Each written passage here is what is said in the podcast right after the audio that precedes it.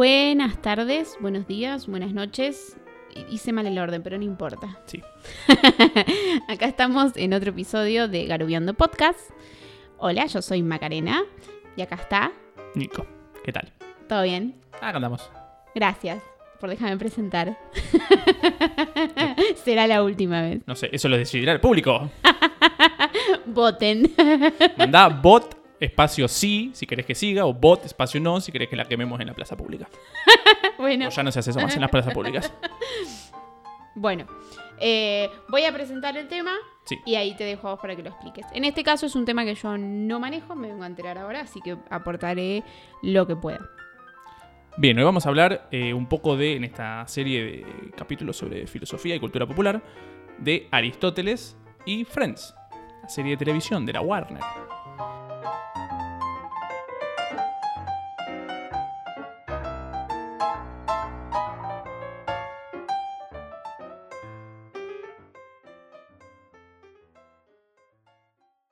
Bien, Aristóteles es, fue un filósofo griego, creador de la academia, discípulo de Platón, ¿sí? nacido en Grecia, en esta gira, eh, que es una ciudad griega. ¿Por qué lo digo? Porque no es ateniense y por eso no podía comprarse una casita en Atenas, Pobre. porque no era ciudadano.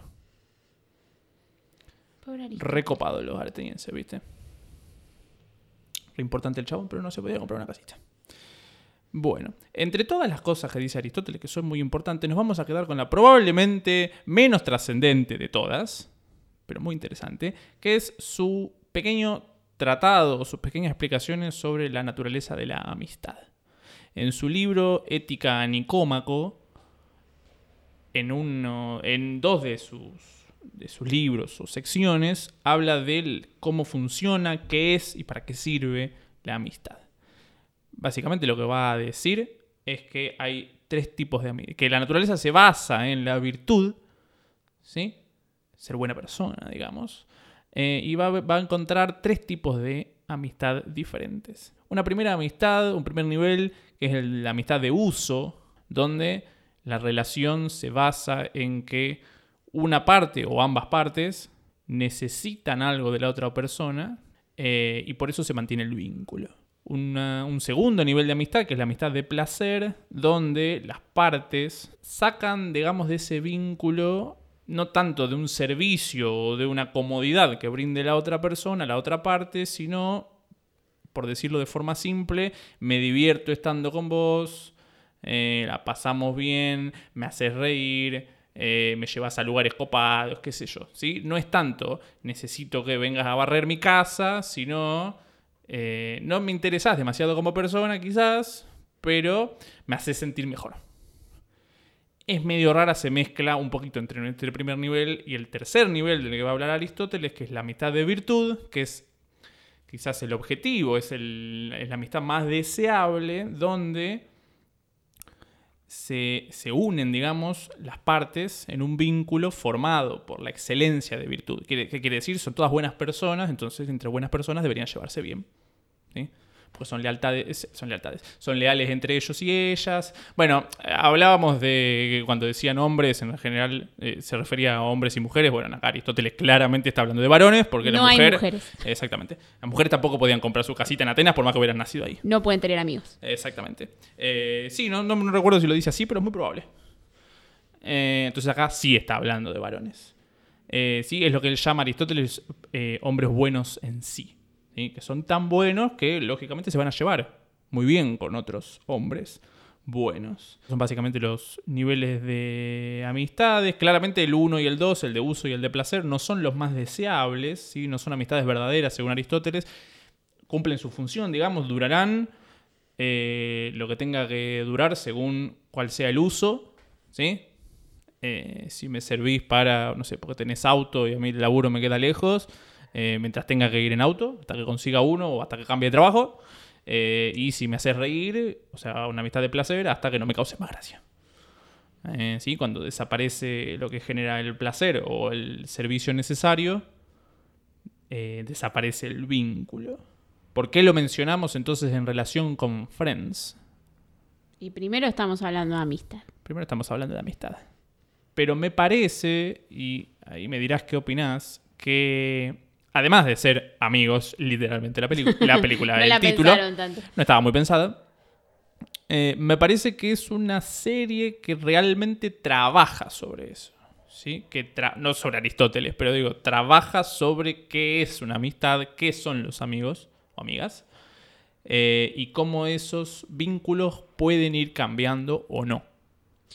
Eh, sí, eso estoy totalmente de acuerdo. Además tenemos, tenemos que tener en cuenta que Friends surge como una serie que viene a exponer esta idea de que los amigos se terminan convirtiendo en la familia que uno elige también, ¿no? Entonces, si bien cuando empieza la serie ya hay una amistad establecida, por lo menos entre cinco de los seis personajes, uno puede ver a lo largo de los años cómo la amistad va progresando y va madurando. Y probablemente vaya pasando por distintas facetas en más de un caso. Ajá. Porque digo, aparte, qué sé yo, poniéndolo en comparación con, no sé, con Seinfeld o con How I Met Your Mother o no sé qué otra serie, alguna hora no se me está ocurriendo, de donde haya eh, grupos así de amigos grandes, eh, sé, Sex and the City, eh, qué sé yo, cualquiera de esas, eh, realmente no cambia la dinámica. No, Son series donde las dinámicas no cambian, salvo que se forme alguna pareja. Eh, Sí, pero aún así sigue siendo muy importante el vínculo de amistad.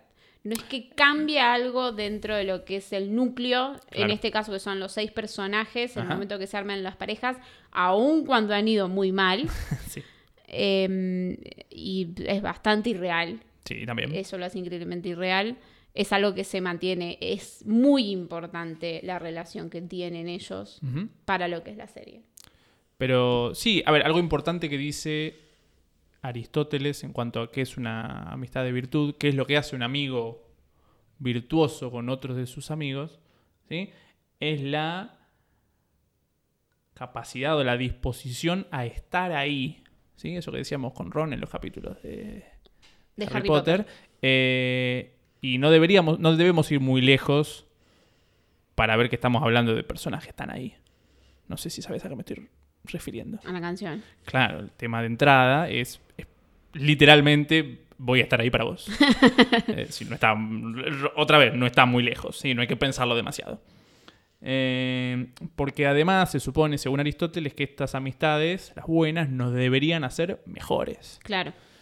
Eh, no sé si querés hacer directamente un punteíto, un punteadito de donde vemos algunos ejemplos importantes o interesantes de cómo funcionan estas dinámicas y estos niveles de amistad. Para mí lo primero que me surgió fue la relación entre Rachel y Mónica. Rachel siendo el personaje que entra en esta... Sí. a for- conformar los seis del grupo, donde ellas tenían una relación increíblemente vieja porque habían, habían sido amigas desde muy chicas durante toda la adolescencia y donde es obvio que la relación que tenían ellas de chicas eh, habíamos eh, dicho que tal vez podía tratarse una relación de uso. Sí. Sí, o de uso de placer, O de que por eso uso digo de que son, se confunden. Eh, porque precisamente que yo supongo que se da mucho, más que nada, no solo en niños, sino también en adolescentes, donde uno se está formando, Sí. se- eh, su personalidad es como que todavía no está totalmente armada y muchas relaciones se dan tal vez o por necesidad o para, para conseguir algo o en este caso me parece que es eh, muy claro y, y no quiere decir que sean malas personas, Para si nada. bien Rachel es un personaje que madura un montón a lo largo de la serie, no son malas personas, sino que se nota mucho que eh, más teniendo la relación que tenían y que ella era muy egocéntrica y muy de ella y el bajo autoestima que tenía Mónica de que Mónica estuviera con Rachel para sentir pertenencia y por, por su estado físico y por las burlas y esto y lo otro, tener una amiga que además era popular. Y por el otro lado de Rachel, tener una amiga con un bajo autoestima siempre te va a sumar en Claro. ese caso. Sí. Por eso digo, no quiere decir que sean malas personas, me parece que es algo muy adolescente. Sí, y no son malos vínculos, ¿sí? No, Porque no, no, no. si bien Aristóteles dice que no son quizás los más deseables, sí, tampoco quiere decir que sean malos. ¿sí? No, pero precisamente por eso se acaban, eventualmente. Bueno, hablamos con Nietzsche, hablamos en, eh, cuando hablamos de Nietzsche de cosas que sirven y cosas que dejan de servir. Bueno, es eso, que es lo que suele pasar, ¿no? Como, bueno, este vínculo no me sirve más. Chao.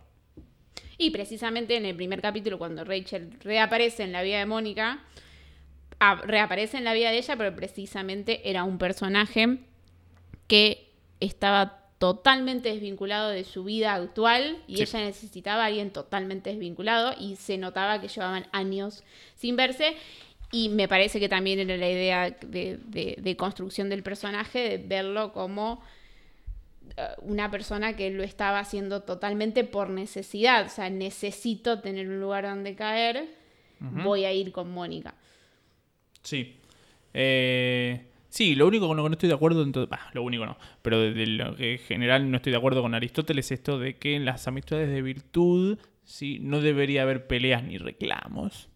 Eh, Eh, No me parecen muy reales. sí, me parece que quizá, probablemente lo que lo construya, que es Claro. algo que sí dice Aristóteles que es interesante, que es, es eh, las amistades de virtud, ¿sí? las, las buscadas, o sea, lo que uno debería buscar, eh, son construidas constantemente. Claro. Que es probablemente lo que nos muestra la serie. Y ahí está el tema, ¿no? Porque ellas, eh, y ya desde un principio, siempre tienen desacuerdos, hay más de una pelea, y si vos lo pensás cuando ellos, cuando ellos tienen flashbacks y hablan de su vida como adolescentes, siempre tal vez la que mandaba era Rachel y Mónica aceptaba, y después ya de grandes se da totalmente vuelta la relación, porque es obvio. Sí. Entonces me parece que necesitas esos desacuerdos para poder construir una amistad sólida. exactamente. Después me, a mí me interesa, digo, la relación, el vínculo que tienen entre, digo, hablando de lo particular, más allá del, grupal, entre Joey y Chandler, porque me parece que arranca, no sé si querés, ponele que arranquemos con una, eh, una amistad de virtud, si querés, ¿sí? Porque no sé si son excelentes hombres, pero sí eh, entendemos que están, eh, los sentimientos son genuinos, ¿sí? Y más o menos en un mismo, en un mismo lugar, en un mismo nivel. Si bien se dedican a cosas diferentes y tienen diferentes personalidades. Lo interesante es cuando profesional y económicamente a Chandler le empieza a ir un poco mejor, o bastante mejor, ¿sí? Y empiezan a ver estas rispideces por plata, ¿sí? Que es donde al televidente, ¿sí? al espectador, no lo ve, no lo percibe, pero los personajes, y ahí está, me parece lo interesante de la serie, se ve este forcejeo de, bueno, este vínculo, si hay un desbalance entre las partes, ¿puede seguir siendo el vínculo que teníamos? ¿O me estoy aprovechando? ¿Está pasando a ser una amistad de uso o de placer o lo que sea? Eh, que me parece que la respuesta es no, pero me parece interesante que la misma serie dentro de la ficción Se lo cuestione. se lo cuestione. Sí, porque además tiene una relación donde durante gran parte de la serie eh, Joey es económicamente dependiente de, de Chandler, Sí. que Chandler no parece tener absolutamente ningún problema. Eh, pero es algo de lo que constantemente se está hablando dentro de lo que es la amistad. Exactamente. Eh, Que también yo me imagino sí. que a Chandler lo debe hacer sentirse bien. Porque además Sí, teniendo en claro. cuenta que es una persona que no está realizada, que no le gusta su trabajo, que es probablemente uno de los que mejor sueldo tiene Sí, seguro. y sin embargo es increíblemente infeliz. Sí. Y el otro es increíblemente feliz no teniendo un peso. Entonces Sí. también supongo que para él, para realizarse el hecho de, bueno, por lo menos estoy haciendo esto, ¿no? Eh, de alguna manera estoy eh, eh, poniendo plata sobre el arte de esta persona para hacerlo feliz. Por eso, yo creo que están en una. arrancan con una amistad de placer. Eh, hay ahí un, un riesgo, si querés, de pasar algo de uso, que no, no lo hay, pero entiendo que está ahí, está referido. Y terminamos claramente con una amistad de virtud. Que es algo que también dice Aristóteles, que me pareció muy moderno de su parte, eh, que este tipo de vínculos no debería verse afectado, salvo cosas raras, ni por la distancia ni por el tiempo. Eh, lo cual es muy interesante, pero bueno, tiene, caso, tiene sentido en el caso de Aristóteles, porque supongo que si te ibas de la isla de Grecia, de alguna de las islas de Grecia, o de uno del lado, es difícil comunicarte, ¿no? En siglo IV antes de Cristo, eh, probablemente no lo veías más, ya sea porque se moría o porque no volvía. Entonces me parece interesante que diga, no, bueno, podemos seguir siendo amigos con Pepito, por más que no lo veo hace 40 años. Es muy fácil ser amigo de alguien cuando llevas 40 años sin verlo. Eh, sí, está bien, bueno, Depende pero... cómo lo veas. Ahí está, bueno, sí, sí, sí, sí, a ver, Ah, no tiene mantenimiento esa amistad. Claro. Pero digo, En ningún momento hay una situación. no te van a venir a reclamar eso. claro, no hay un reclamo. Eh, y después me parece un muy buen ejemplo de la amistad por virtud, ¿sí? Y en defensa del personaje probablemente más defenestrado por estas nuevas generaciones que no entiendo por qué, y con el caso de Ross, eh, que se, la- se manda todas, eso está claro. Sin mala intención, pero se manda unas cuantas. Pero digo, me parece que es el que más se nota que pone el grupo por delante, que pone la amistad por delante. Eh, me da la sensación. Sobre todo, que te lo decía en preproducción, em, cuando se separan por primera vez Rachel, ¿sí? con todo este quilombo de si estaban separados o no, y que bla, bla, bla. Eh, al siguiente capítulo, que es cuando se van a esquiar, que no lo invitan claramente porque estaban ahí en medio del bardo, que se les rompe el auto, creo, no me acuerdo cuál es el tema, Sí. eh, y los llaman para que les dé una mano. Yo probablemente no hubiera ido, pero yo soy un poco rencoroso. Eh, pues digo, no es algo que te aporta nada, digo, en el momento, digo, no es algo que te aporta nada, eh, no estás debiendo nada, porque en realidad, digo, explícitamente no te invitaron, eh, y sin embargo, bueno, vamos y lo hacemos. ¿Pero por qué? Porque la unidad, bueno, lo mismo cuando eh, tienen todo este paripé con, con la boda y que se equivoca de nombre, con Rachel, y como, bueno, no le hables más, y dice, en vez de irte vos, que sos la última en llegar, a Rachel, bueno, ya fue, me voy yo. Y después, por supuesto, no lo llevan a cabo, no lo iban a llevar a cabo. Pero creo que la voluntad está. Y eso me parece que es la mejor representación de lo que dice Aristóteles. Eh, no tanto la. Acá sí lo voy a citar mal, pero digo, quizás no tanto la virtud de las personas, sino el, el en virtud de. ¿Sí? Eh, no sé qué, cuál es tu opinión sobre eso, pero No, no, estoy totalmente de acuerdo. Me parece. No sé si querías dar algún ejemplo más. Además, siempre me pareció que era es muy raro lo que hacía Ross. ¿En qué sentido? Haber ido. Pero porque yo no sé hasta qué punto eh, existe por fuera de eso. Parece que el personaje, te digo, para, para que lo- las amistades son lo más importante. Eh, Sí, sí, por eso, por eso estoy de acuerdo. Entonces no. Que por eso digo, yo no sé si haría lo mismo, pero. Probablemente no. Pero digo, me parece que es el mejor representante. Por eso no entiendo tanta crítica. Muchas veces. Eh, ah, sí, yo me acordaba este, eh, un buen ejemplo de amistad de placer, cuando, no me acuerdo qué temporada es, pero me acuerdo, calculo que es de las primeras, que Mónica vuelve a salir con este con Bobby, con Bobby, con Fan Bobby, eh, que claramente es una amistad de placer. No el caso de Mónica, pero el caso del resto es una amistad de placer porque se ríen mucho con él. Y donde vemos que es de placer, que cuando deja de, deja de consumir alcohol, deja de ser divertido, es como, "Meh, ya no lo queremos tanto. Bueno, pero lo que son personajes increíblemente secundarios en Friends, hay más de uno. Vos pensás cuando a Mónica le roban la identidad. La mujer que le roba las tarjetas, que se hacen súper amigas simplemente porque ella estaba viviendo la vida que ella no, estaba, no vivía. Exactamente. Entonces también es un personaje donde, Sí. eh, bueno, no es un buen personaje y que ella lo deja totalmente pasar por el hecho de que la pasaba bien. Y me parece Sí. que hay más de un personaje increíblemente secundario otra Sí. vez. Eh, me parece, Phoebe hace mención más de una vez de personajes que ni siquiera aparecen, Sí. donde, porque ella tiene una vida más allá del grupo, Claro. donde no, no significa nada dentro de su vida, pero simplemente la pasa bien. Sí. Sí, sí, me quedé pensando, porque digo, Phoebe quizás la que mejor veo que delimita las cosas, ¿sí? Porque en general es el personaje que hace las cosas si las quiere hacer y si no las quiere hacer no las hace. Digo que probablemente el personaje más honesto, probablemente no el más simpático, pero sí el personaje más honesto probablemente en ese sentido. Sí, se seguro. Porque esto lo hago porque lo tengo que hacer, porque sos vos y siento una especie de obligación. Nah, No. lo hago porque lo quiero hacer, si no, no lo hago. No, no, es el más honesto. Es el más honesto. Sí.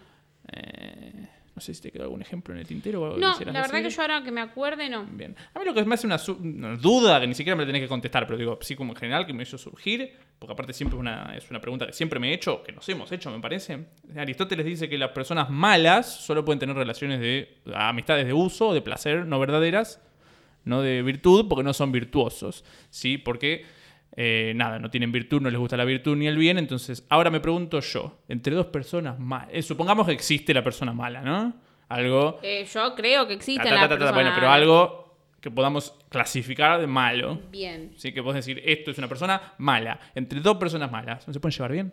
Porque a Es Hollywood que- no le gusta ser es villanos que con amigos. Ahí está el tema. Yo no sé si la persona mala tiene, una capaci- tiene la capacidad de, desarrollar una relación, una amistad de virtud. Claro. Porque me parece que siempre dentro de la que la persona mala, para decirlo así general, Sí, sí. ¿cómo le vamos a decir si no? Siempre hay una relación o de placer o de uso. Porque precisamente eso es lo que suele pasar cuando se relacionan con otra persona. Eh, también esta idea de, de- de la presa y el depredador, las personas que se dedican a buscar personas a las que le puedan sacar algo, Sí. en el momento que a la persona no le sirve, o la persona, o la, la otra persona, no la persona buena, ¿no? El- la presa en este caso, Sí. no me sirve, o no me puede dar más lo que yo necesitaba, o se da cuenta de lo que está pasando, para mí es una amenaza, entonces es algo que voy a desechar. Me parece que es muy complicado desarrollar algo sólido entre dos personas que piensan así. No sé qué pensás vos. Sí, me estoy. Sí, pero lo que pasa es que no me gusta la idea de que el villano tiene que ser traidor. Es- Me llama la. es- o sea, lo Es que no entiendo. es una cuestión de traición. sí, yo bueno, porque cuando no me serví más, pum, a casa. Pero no es una cuestión de traición. Sí, pues se supone que tenemos un acuerdo. Si yo lo rompo sin avisar, es una traición. Si no me serví más. ¿Sabes sabes vos decís de mutuo acuerdo? Che, ya esta sociedad no nos sirve, vámonos. ¿Sabes cuál es un buen ejemplo? Gente mala, que me parece que tiene una buena relación de amistad. Los dos ladrones de. de mi pobre angelito. Pero no hay un momento donde culpan al otro.